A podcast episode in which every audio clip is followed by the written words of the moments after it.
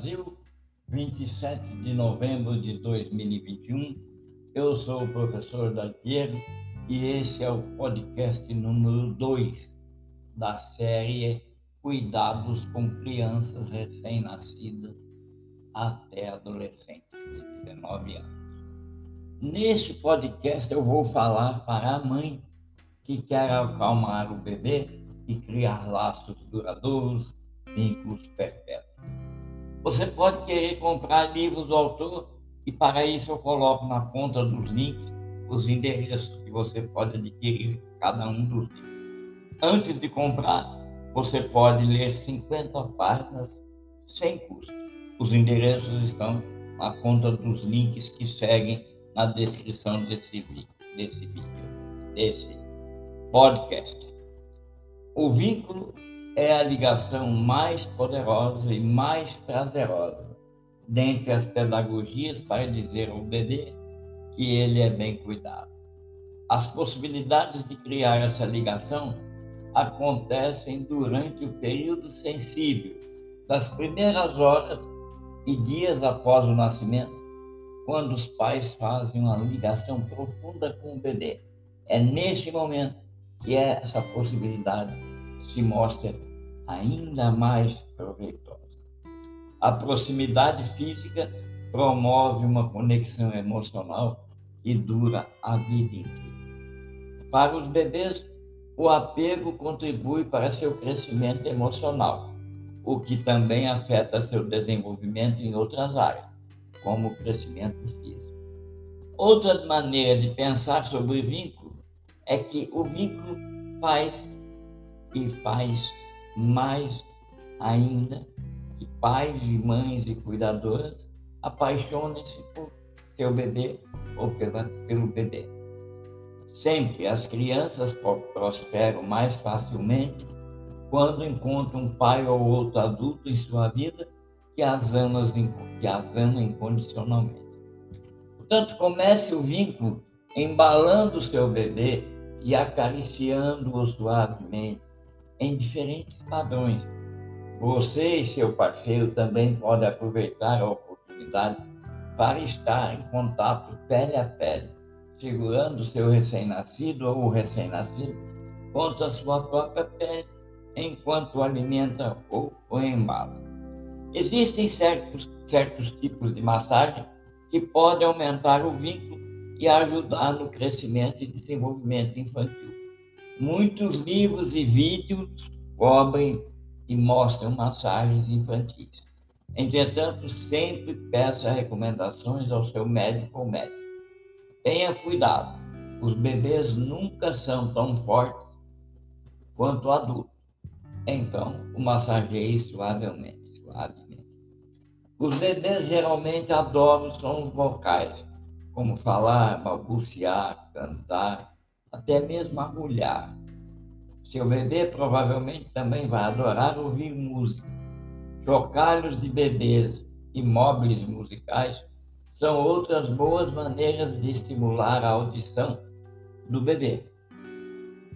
Alguns bebês podem ser excepcionalmente sensíveis ao toque, à luz ou ao som e podem se assustar e chorar facilmente podem dormir menos do que o esperado, ou virar o rosto quando alguém fala ou canta para eles.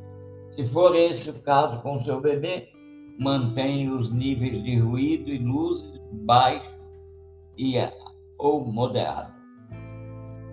Enfaixar é outra técnica que funciona bem para alguns bebês, principalmente durante as primeiras semanas.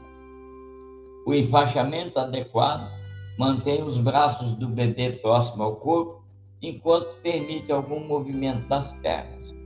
O enfaixamento faz mais do que manter o bebê aquecido. Dá à maioria dos recém-nascidos uma sensação de segurança e conforto. Enrolar também pode ajudar a limitar o reflexo do susto que pode acordar um bebê. Escute com atenção a descrição de como embrulhar um bebê.